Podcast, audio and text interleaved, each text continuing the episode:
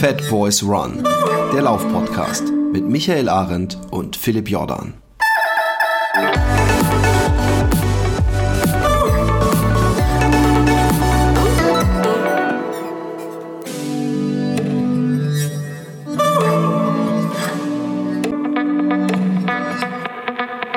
Einen wunderschönen guten Tag ähm, an diesem äh, herbstwinterlichen Tag. Und ähm, wir haben ja immer einen, einen bunten Strauß an Gästen. Wir haben äh, Ernährungsfachleute, äh, Leute aus der Industrie, Top-Sportler und äh, manchmal auch, auch der, der gewohne Pöbel aus dem Volke.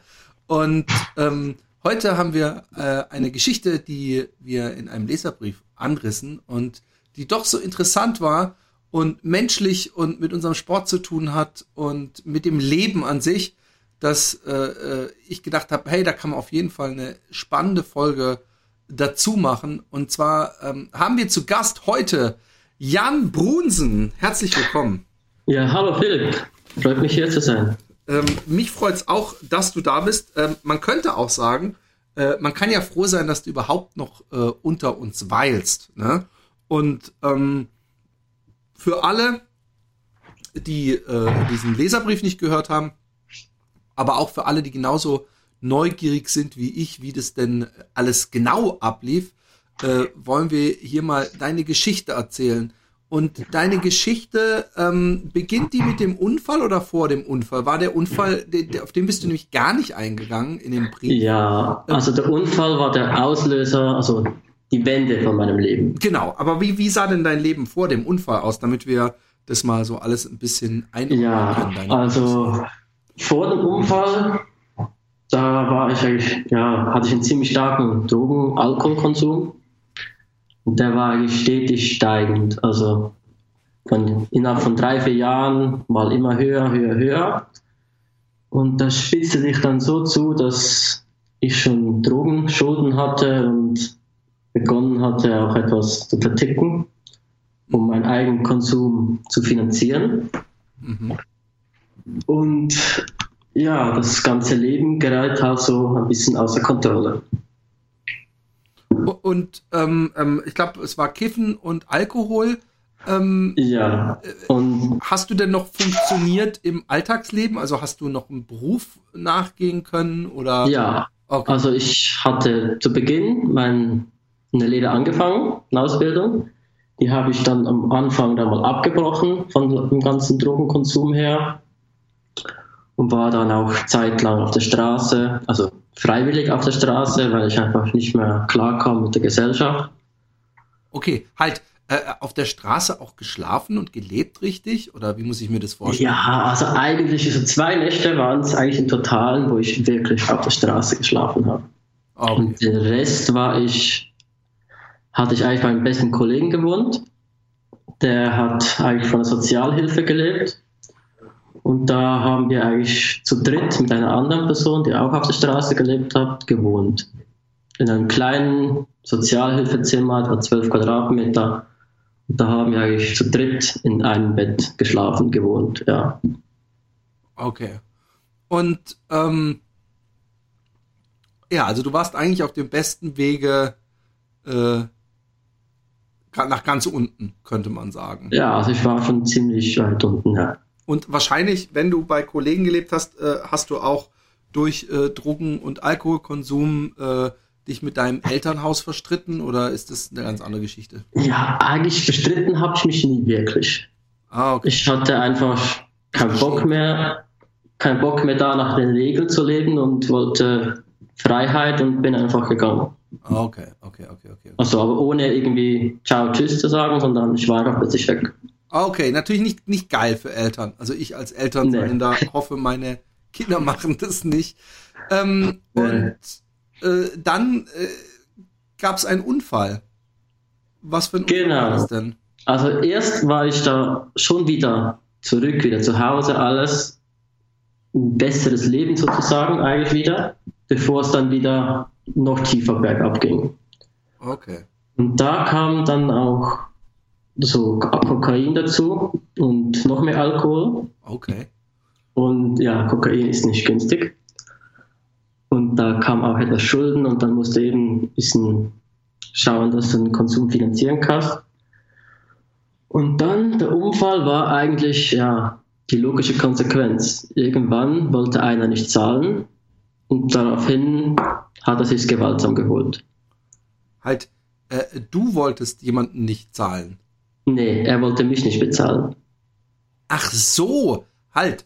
Also du äh, äh, äh, für, für Drogen nicht bezahlen. Genau. Und dann hat er, hat er dich, äh, äh, äh das ist aber, und, und das nennst du Unfall.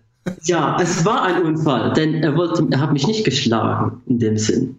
Er hat mich ins Bein gekickt, also in die Kniekehle, und dann bin ich nach hinten gefallen, auf den Kopf gefallen, und das war der Unfall.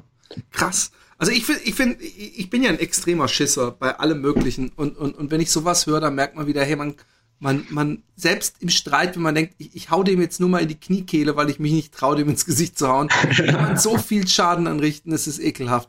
Ja, ich bin irgendwie dumm hingefallen, ja. Wie, wie, wie warst du dann sofort bei äh, außer äh, Bewusstsein oder? Äh? Ja, also ich habe da eigentlich ein paar Erinnerungsfetzen, aber ich habe da ein ziemliches Blackout. Hat aber, er dann sich einfach die Drogen genommen und ist weggerannt oder hat er dich äh, ja, so ungefähr da was so ungefähr war das schon. Also er hat dann sich die Drogen genommen, hat glaube ich schon gefragt, ob es geht. Ich habe dann auch gesagt, ja, schon gut oder so. Und dann ist er gegangen. Was Aber ich war der Überfaller, dass er noch fragt. Ja, also ich weiß es ja nicht. So hat es zumindest der Polizei erzählt. Okay. Sitzt er dafür im Knast oder? Ich glaube, mittlerweile ist er wieder draußen. Okay. Hat er mit dir äh, äh, äh, diesbezüglich mal Kontakt aufgenommen, sich entschuldigt oder sowas? Ja, so einen klassischen Entschuldigungsbrief, den man vom Anwalt her wahrscheinlich einfach schreiben muss. Okay, also du nimmst ihm das nicht so richtig ab? Ja, ich nehme es nicht richtig ab, aber keine Ahnung. Also ich habe mich jetzt nie damit beschäftigt, ob ihm das jetzt wirklich leid tut oder nicht, oder ob es Absicht war oder nicht, was auch immer. Also. Okay. Ähm, was ist denn bei diesem äh, Sturz genau alles passiert? Also, ich war eigentlich auf dem Boden aufgeprallt und dann laut seinen Aussagen habe ich ziemlich gezuckt und gezappelt, was wahrscheinlich ein epileptischen Anfall war oder so, gehe ich jetzt mal davon aus. Und dann ist er dann ja gegangen und die Folge vom direkten Aufprall war dann eigentlich ein Schädelbruch am Hinterkopf, Aua. ein Schädelbruch in den Augenhöhlen, also auf der gegenüberliegenden Seite und ein schweres Schädelhirntrauma mit Blut im Kopf. Ah. Und ja, bei dem Unfall, er ist da gegangen und ich bin dann nach Hause gelaufen mit den ganzen Verletzungen. Also ich habe irgendwie den Weg nach Hause noch geschafft. Wie, wie muss man sich das, hattest du einfach starke Kopfschmerzen? Merkt man, dass man einen, einen Knochenbruch im Kopf hat, so schnell? Also oder? Ich selber habe gar nichts gemerkt. Ich wusste auch nicht, was passiert war. Also ich war zu Hause und dann war ich, hatte geschwitzt und mir war heiß und dachte, ah, ich gehe gleich mal duschen oder so. Und dann unter der Dusche merkte ich plötzlich, wie das Wasser so tierisch wehtat an meinem Kopf. Und mir wurde schwindelig und ich merkte, ey, das geht nicht. Dann bin ich raus, habe mich hingelegt dann sind dann meine Eltern nach Hause gekommen und haben sie mich gefragt, was ist denn los? Und so, ich, ja, ich habe Kopfschmerzen. Du kannst deinen Eltern ja nicht erzählen, was passiert ist. Warum? Also, ja, puh, weiß nicht. Also kannst, aber ich wusste es in dem Moment ja auch selber nicht mehr wirklich, was passiert ist. Okay. Und dann war ich eigentlich, ja, habe ich mich eigentlich hingelegt, da stand am nächsten Tag gehe ich nicht arbeiten. Und am nächsten Morgen bin ich aufgewacht und man muss sagen, das Wohnzimmer ist im Erdgeschoss und mein Zimmer war im Keller. Und ich bin oben eingeschlafen und am nächsten Tag unten aufgewacht.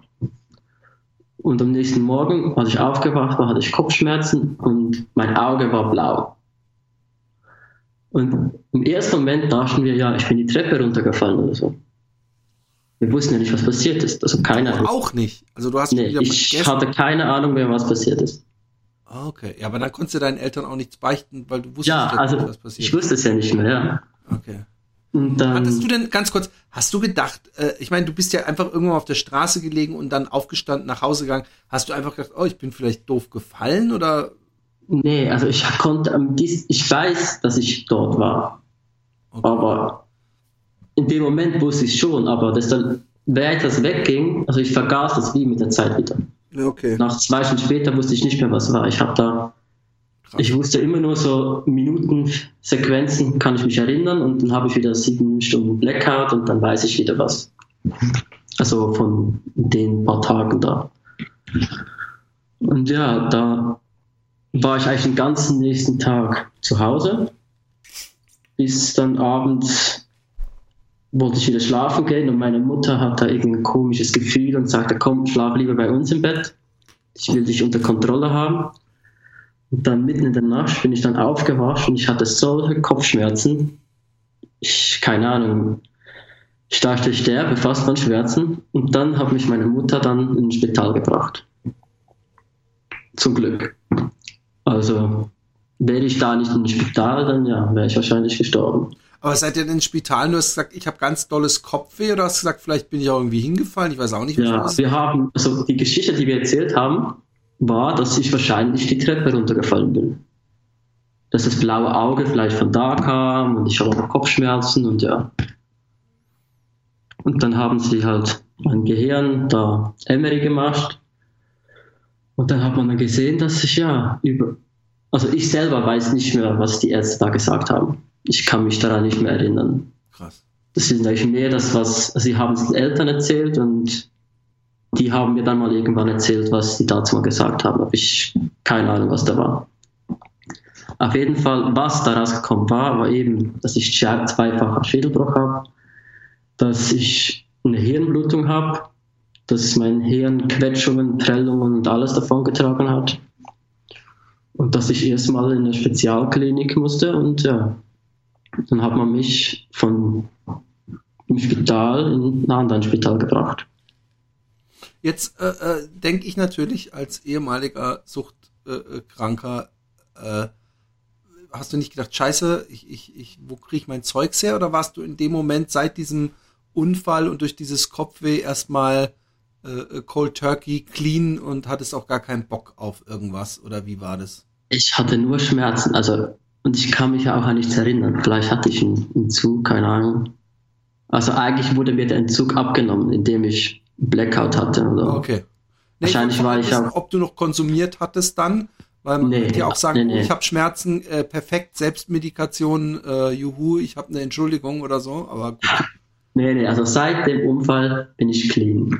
Sehr schön. Kein Alkohol, keine Drogen, nichts. Wie lange ist das jetzt her, dieser Unfall? Der Unfall war am 17. August 2017. Ah, okay, okay, okay, okay. Und also ein bisschen mehr als zwei Jahre. Also dann bist du in der Spezialklinik. Warst du in dem Moment, wo die, die gesagt haben, hier äh, äh, Blutung und äh, doppelter Schädelbruch, warst du da noch in irgendeiner Weise in einer akuten Gefahr äh, äh oder ging es da nur noch ums Heilen? Ja, ich war dann erstmal auf einer Intensivstation und eine Woche und da habe ich keine Ahnung mehr. Ich war, so laut meiner Mutter bin ich einfach gelegen, geschlafen, geschlafen. Zwischendurch war ich mal wach, wieder geschlafen. Und dann nach so einer Woche kommen auch meine Erinnerungen langsam zurück. Und dann hat man mir dann auch erzählt, dass, ja, dass sie natürlich Blut- und Urinprobe genommen haben und festgestellt haben, dass ja Cannabis, Kokain in meinem Blutkreislauf war. Und da kam das Ganze dann, dämmerte es mir langsam, was eigentlich passiert ist. Dann kam ich langsam wieder auf den Klaren, was eigentlich genau geschehen ist. Und dann kam dann auch plötzlich die Polizei ins Spiel, weil die natürlich anhand der Verletzung schon merken, dass da irgendwas nicht stimmt. Und dann habe ich, glaube ich, das erste Mal da irgendwann dann den Eltern erzählt, was eigentlich geschehen ist. Die wussten bis dahin gar nicht, dass du mit Drogen irgendwie was am Hut hattest? Also, das erste Mal Drogen, dass ich da Drogen genommen hatte und so LSD und den ganzen Kabis, wo ich noch auf der Straße war, das wussten sie. Aber in der Phase, in der zweiten Phase, da, ich weiß es gar nicht genau, ob sie es inwiefern sie wussten, aber also mein Alkoholkonsum, den wussten sie schon. Meine, das merkt man ja. Aber Das andere wusste ich jetzt nicht. Also. Krass, krass, krass. Ähm, ähm, ja, und dann warst du in einer, in einer äh, Intensivstation erstmal und dann äh, äh kam die Polizei und alles. Ähm, ja. Dann war, dann war eigentlich der Plan, dass ich in eine Reha-Klinik kam. Und da musste man halt warten, bis die Platz haben, bis sie mich dorthin schicken konnten. Und weil sie keinen Platz hatten, hat man gesagt, okay, dann bleibst du noch zwei, drei Tage hier oder so, bevor du gehst. Und dann in der Zeit haben sie dann nochmal Emery gemacht von meinem Kopf. Und da haben sie dann festgestellt, dass durch die starke Blutung mein Gehirn sich so weit auf eine Seite verschoben hat, dass es nicht mehr gut ist. Also man sagt, glaube ich, so ein Zentimeter darf sich verschieben und dann wird es kritisch. Und durch das, also ich, sie haben mir das, das gemacht und als ich zurückkam aufs Zimmer, plötzlich waren die Ärzte da, haben mich geholt auf dem Bett und gesagt, so, wir müssen dich operieren. Und dann, äh, okay, wieso denn? Ja, also ich weiß gar nicht, was die mir genau erzählt haben. Die haben mich einfach genommen und gesagt, hier, du musst unterschreiben, dass falls was passiert, wir nicht schuldig sind quasi und jetzt ab in den OP. Und? Ja, dann, also direkt in den Operationssaal. Und dann wurde ich operiert.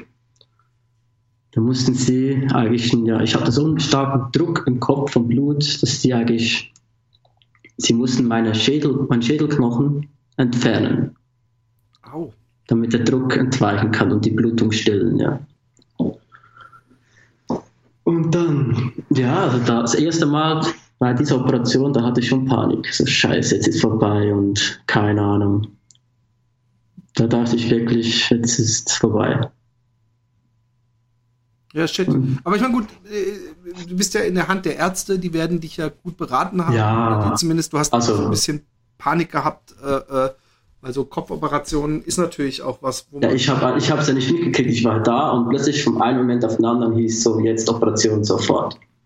Sonst stirbst du, so quasi. Okay. Gut, ich war in, zu der Zeit auch auf Schmerzmedikamente und alles. Ich habe da nicht wirklich gecheckt, was passiert. Krass. Und dann bist du irgendwann wieder aufgewacht, wahrscheinlich. Ja, also das erste Mal, als ich aufgewacht bin, also das kann ich mich nicht erinnern. Da hatten sie mich zurückgebracht der Operation. Und da war auch meine Mutter und so, Intensivstation. Und da war mein Gehirn plötzlich wieder so angeschwollen, als meine Mutter mich sah, ist sie gleich umgefallen. Weil das irgendwie so schlimm ausgesehen hat. Und dann haben sie gemerkt, ja, irgendwas stimmt nicht, die Blutung kommt wieder und dann muss ich gleich ein zweites Mal notfallmäßig in den Operationssaal. Shit. Und dann, ja, dann kam ich dann wieder raus und dann, ja, dann war es eigentlich fürs erste dann mal gut. Also, ich hatte einfach keinen Schädelknochen mehr im Kopf, den musste ich rausnehmen. Dann äh, musste achso, die haben die nicht nur kurz, die haben die den komplett, was heißt, wie, wie groß muss ich mir das vorstellen? Ja, also eine Hand mit ausgestreckten Fingern. Wow. Also der, der, Schädelknochen, der befindet sich ja, so eine Kalotte ist ja eine rechte Hälfte, eine linke Hälfte und eine Rückseite. Aus diesen drei Stücken besteht eigentlich der Kopf. Okay. Und die rechte Seite ist eigentlich komplett weg. Also jetzt ist sie schon wieder drin, aber da hat man sie weggetan. Oh, hat man sie aufgehoben und dann wieder reingemacht oder hast du jetzt irgendeine Metallgeschichte? Äh, Beides. Beides. Also, ja, das ist eine lange Geschichte. Ich man hat nicht vorstellen, also die, die, die Vorstellung, also auch in der Zeit, wo du den Schädelknochen nicht hattest, da hat man doch tierische ja, also, Angst. Nee, ich hatte nicht wirklich Angst. Also man muss den Helm tragen. Ah, okay, du, dann ist ja Also so, so, beim Schlafen konnte man ausziehen, wenn man sich hingelegt hat, aber sobald ich aufgestanden bin, muss ich einen Helm anziehen. Okay. Oh. Und sie halt haben sie ja wieder zugemacht, alles zugenäht, also ja, ja, klar. Also, dass du nicht mit dem offenen Hirn Cabrio-mäßig durch die Gegend ja. bist, äh, habe ich mir auch gedacht. Aber ich finde ich find die Vorstellung, äh, natürlich ist, ist echt wild, äh, äh, wenn man so viele Operationen am Kopf hat, dann wird dir ja wahrscheinlich auch jedes Mal wieder die, der, der Schädel rasiert. Ähm, ja, ähm, das war's ja. Ja, shit. shit. Ja, war, also der Schädelknochen war ich zwei Monate draußen. Wow. Bevor man ihn eingesetzt hat. Und danach war erstmal, dann haben sie gesagt, so, jetzt bist du aus der Gefahrenzone, jetzt kannst du Reha machen, oder? Ja, also nee, ich war in der Reha ohne Schädelknochen. Ah, okay. Ich war dann eigentlich eine Woche später, wurde ich dann in die Reha geschickt. Und ich war nicht der Einzige, es hat noch einen gegeben dort, der auch. Also man hat sich ja schnell erkannt, die, die mit Helm rumgelaufen sind, die hatten keinen Knochen drin. Krass. Ja, dann habe ich eigentlich während der Reha bin ich dann wieder zurück, um den Knochen wieder einzusetzen und dann nochmal in die Reha. Krass. Und, ja. und wann äh, äh, äh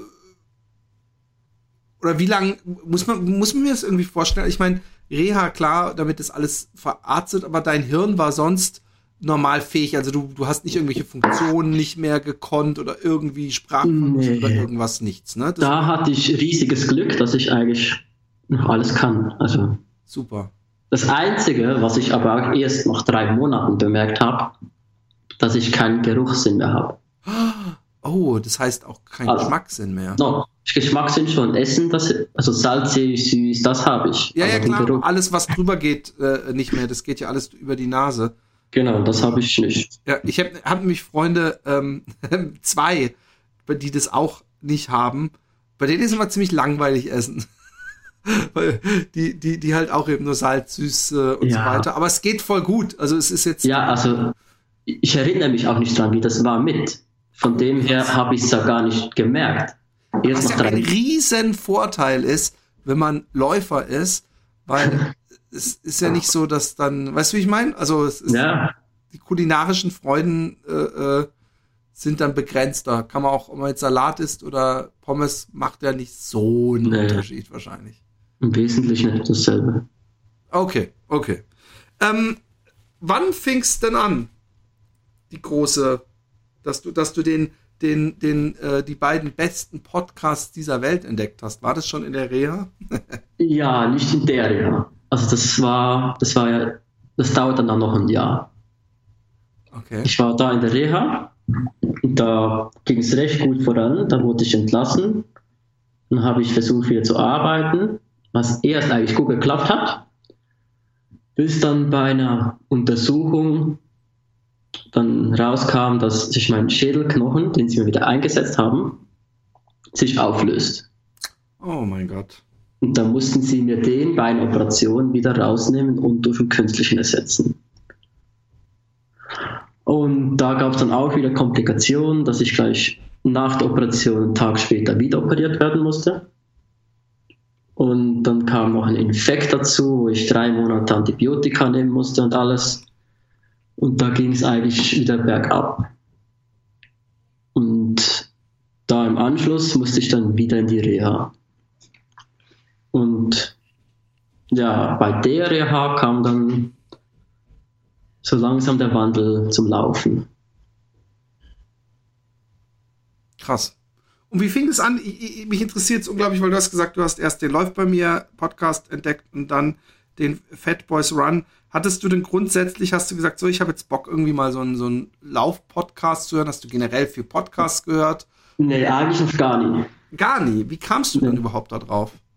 Also, mit beim Podcast, also angefangen mit dem Laufen, wir hatten bei der Reha immer so eine G-Gruppe am Morgen wo wir morgens eine halbe Stunde draußen spazieren waren.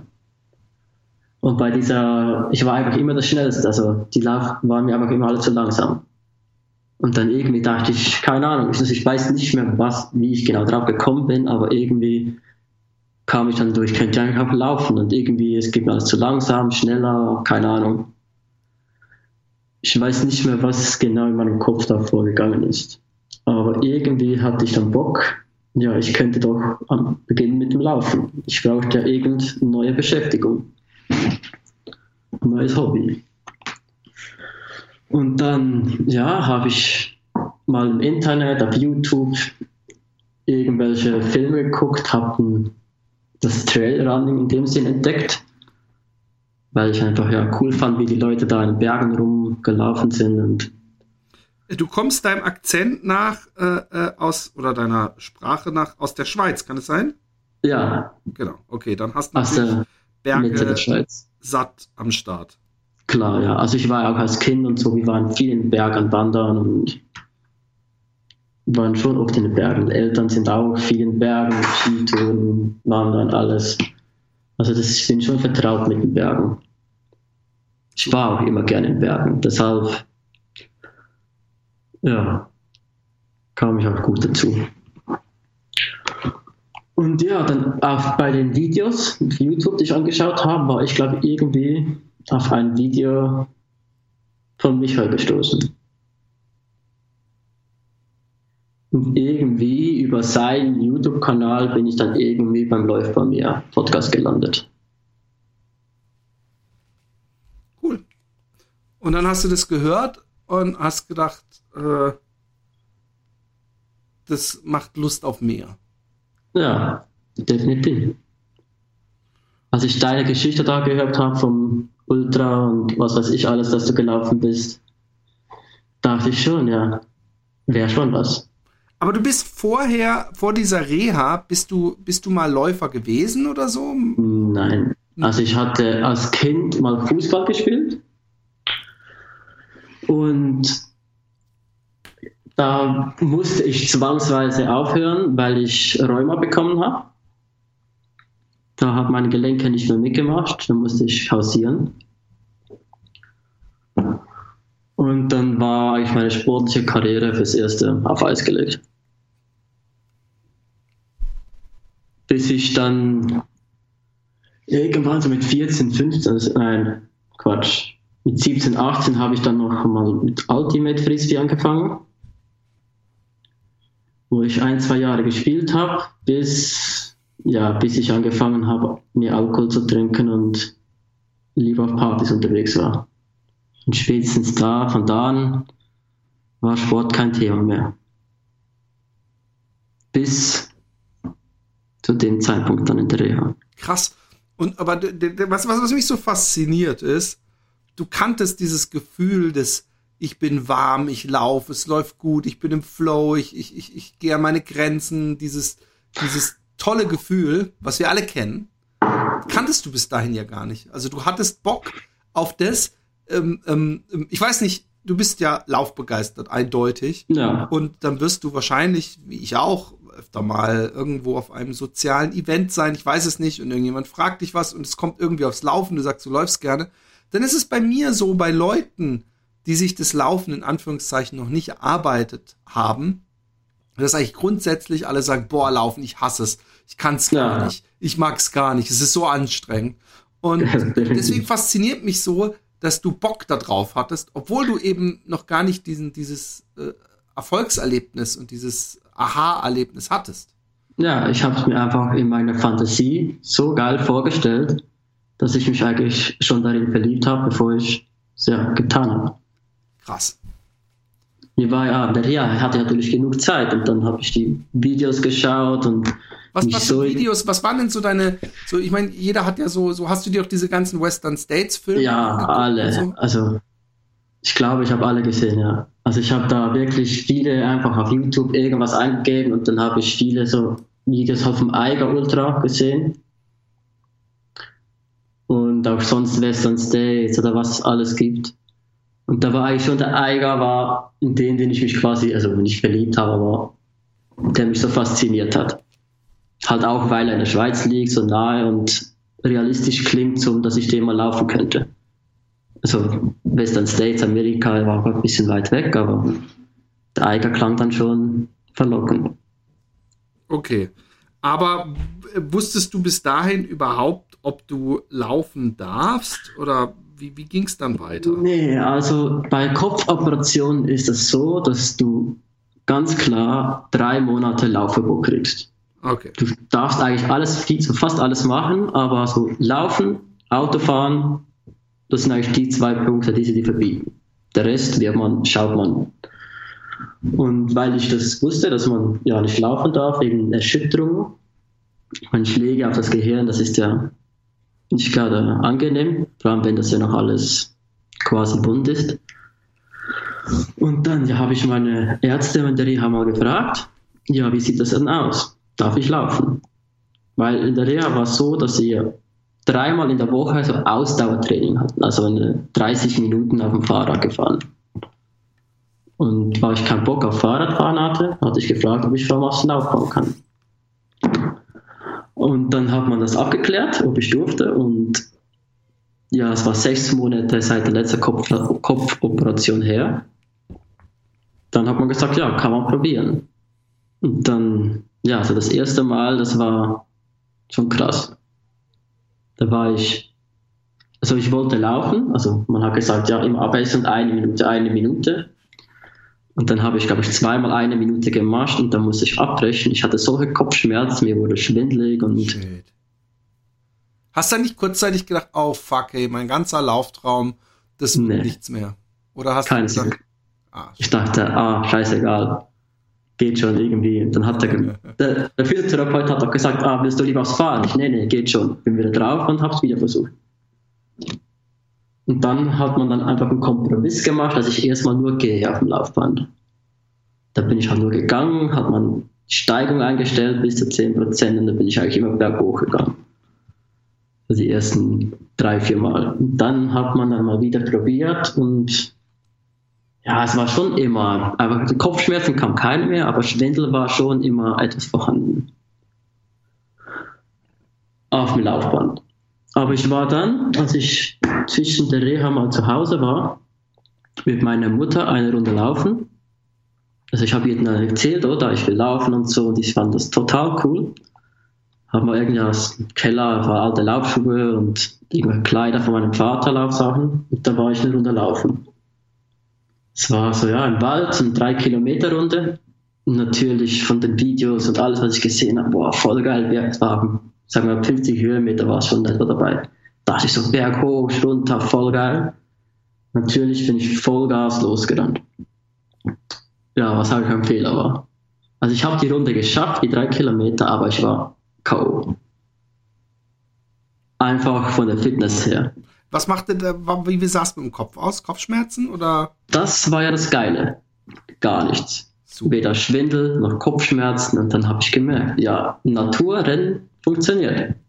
Auf dem Laufband nicht, also geh halt weiter draußen laufen. Also war alles in Ordnung. Cool. Und äh, drei Kilometer, ähm, wie gesagt, ich, ich, ich bin ja auch gerade in so einem Laufloch gewesen und ich weiß, dass, dass man durchaus nach drei Kilometern am Arsch sein kann. Und, und, und war das trotzdem ein schönes Gefühl, weil am kaputt und total am Ende ist ja das eine, dass man vielleicht denkt, okay, das ist also der Status meiner Fitness. Aber andererseits ja, war das. Es war geil. Also das ja, Gefühl genau. von dem, dass der Kopf nicht wehtat, hat eigentlich alles überwogen. Also mir war egal, ob ich jetzt kaputt war oder nicht. Ich meine, ich wusste, dass ich kaputt werde, wenn ich so eine Runde laufe, dass ich erschöpft bin und alles. Das war mir schon klar. Aber dass der Kopf nicht wehgetan hat und mir nicht schwindelig war, das war so ein geiles Gefühl in dem Moment, dass ich halt total happy war. Super. Und das war wie lange her ungefähr? Das war Ende Oktober letztes Jahres. Okay. Und äh, wie ging es dann weiter? Ja, dann habe ich natürlich sofort mir alles mögliche an Sportsachen zugelegt. Also ich habe mir dann gleich so Laufschuhe gekauft, Kleider, eine, sofort noch eine Uhr, damit ich ja, ja alles tracken kann und was weiß ich. Und dann habe ich einfach angefangen zu laufen. So jeden zweiten Tag war ich draußen und war immer so zwischen vier bis fünf Kilometer eine Runde laufen. Cool. Für den Anfang, ja. Und da hast du dann auch gemerkt, hey, es ist genauso cool, wie ich es mir vorgestellt hatte. Ja. Klar, es war im Flachen, nicht wie in den Bergen, wie ich mir das dann erträumt habe, aber ich wusste für den Anfang, reicht vollkommen. Ist auch so geil. Aber hallo, ich lebe in Holland. ähm, ähm, und äh, wenn man, wenn man so diese fünf Kilometer durchbricht und, und, und so, hast du dann irgendwann mal auch Bock, so, hey, dann muss ich mich vielleicht mal für fünf oder einen zehn Kilometer Lauf äh, einschreiben? Oder? Ja, also das kam eigentlich noch bevor ich wirklich laufen war. Ich habe ja den Du hast Eiger eingeschrieben, bevor du überhaupt einen Schritt gelaufen bist. sozusagen, also der, bevor ich draußen laufen war, ja. Krass. Also ich habe da eben den Eiger, der hat mich so fasziniert, habe ich auch gesehen, dass da kürzere Strecken gibt.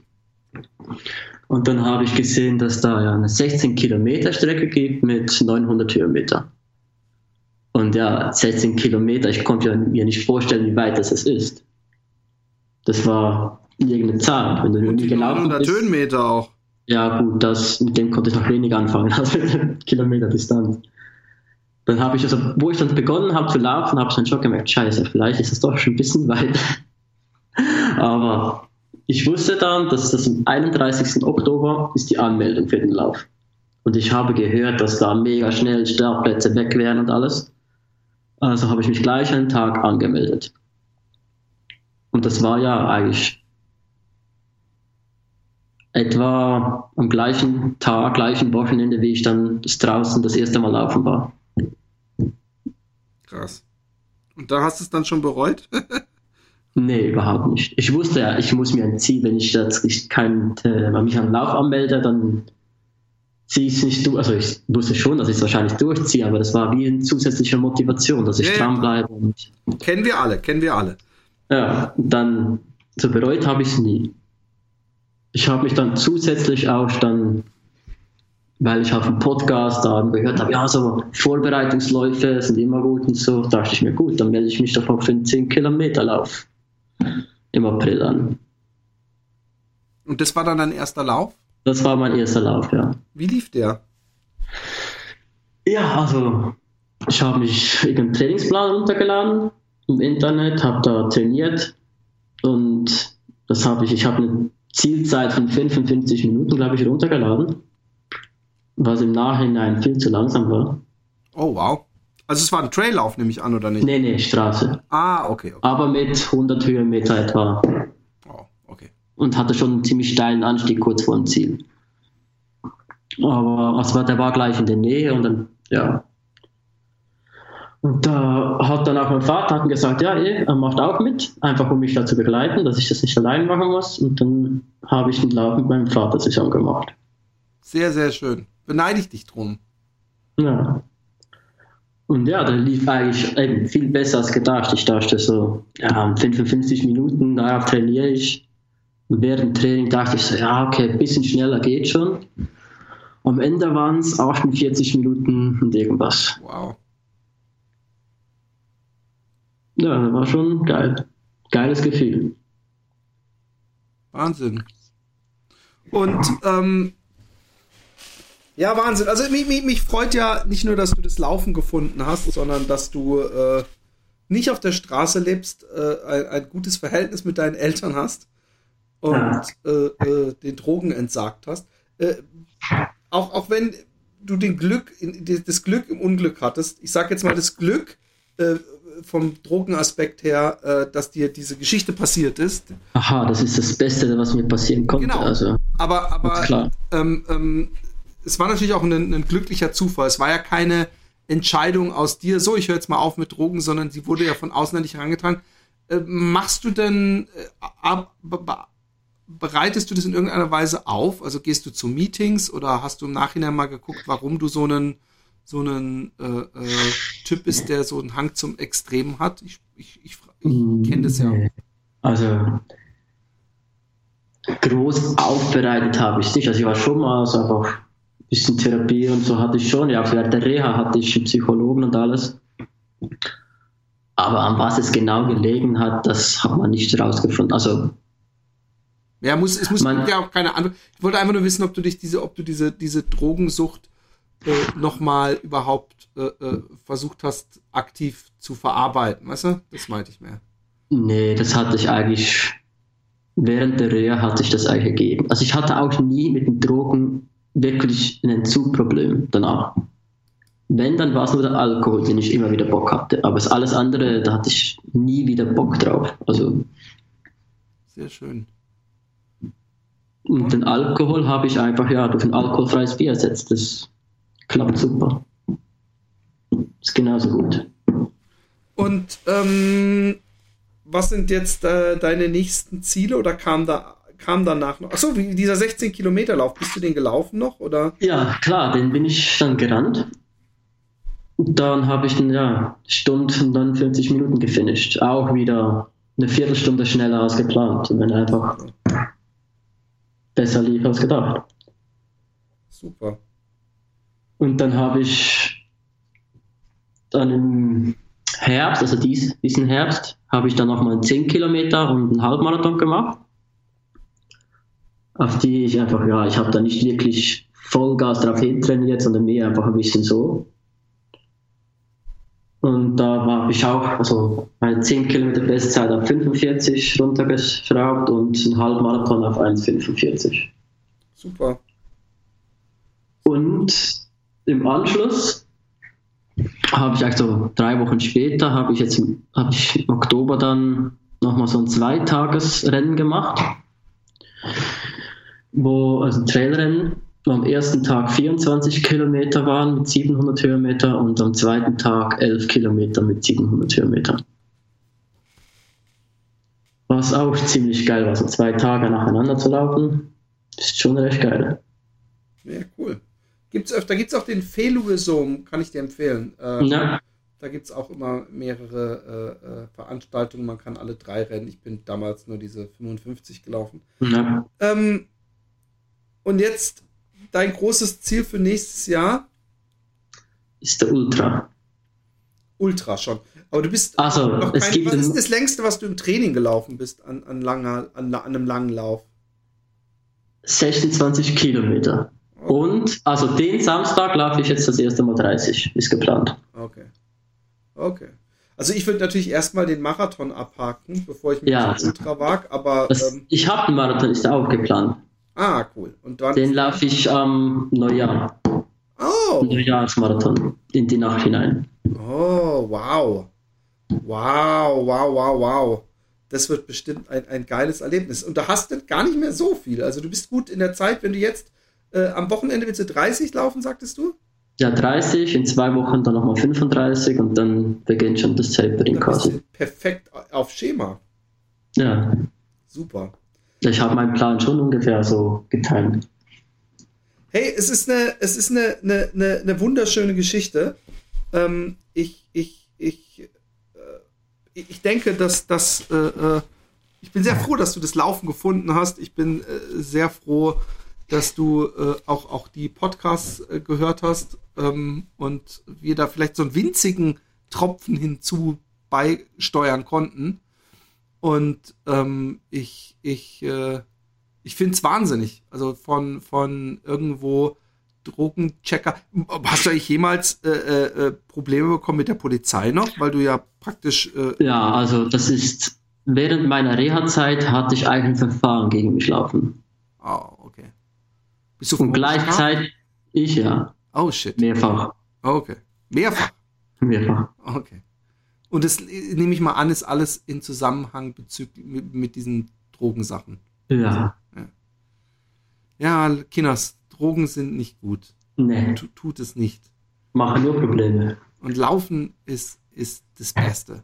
Und nimmt euch die meisten Probleme. Nicht alle, aber äh, äh, schon bei vielen. Ähm, möchtest du den Leuten vielleicht noch irgendwas mit auf den Weg geben? Irgendeine eine Weisheit, irgendwas, wo du denkst, das muss ich noch unbedingt sagen oder das ist noch wichtig? Äh, oder Ja, glaubt an euch. Wenn ihr fest genug an euch glaubt, dann könnt ihr alles schaffen. Das ist ein schönes Schlusswort. Und in dem Sinne, ich hoffe auch, äh, äh, dass du äh, den Marathon nach deinen, also schaffen bin ich äh, fest überzeugt, aber dass du den Marathon auch so äh, hinter dich bringst, äh, dass du danach noch dich einigermaßen gut fühlst und ähm, eine schöne Zeit hast. Und ich bin gespannt auf dein Ultra. Du kannst mich ja mal äh, auf den sozialen Medien auf dem Laufenden halten. Und ich bedanke mich, Jan, Ja, äh, für diese mal etwas andere Folge, mal ein kleines Einzelschicksal aus äh, äh, der Masse der Läufer, die wir ja alle zusammen sind. Und äh, vielen Dank für deine Zeit. Ja, danke dir. Und dann verabschiede ich mich. Tschüss. Ciao.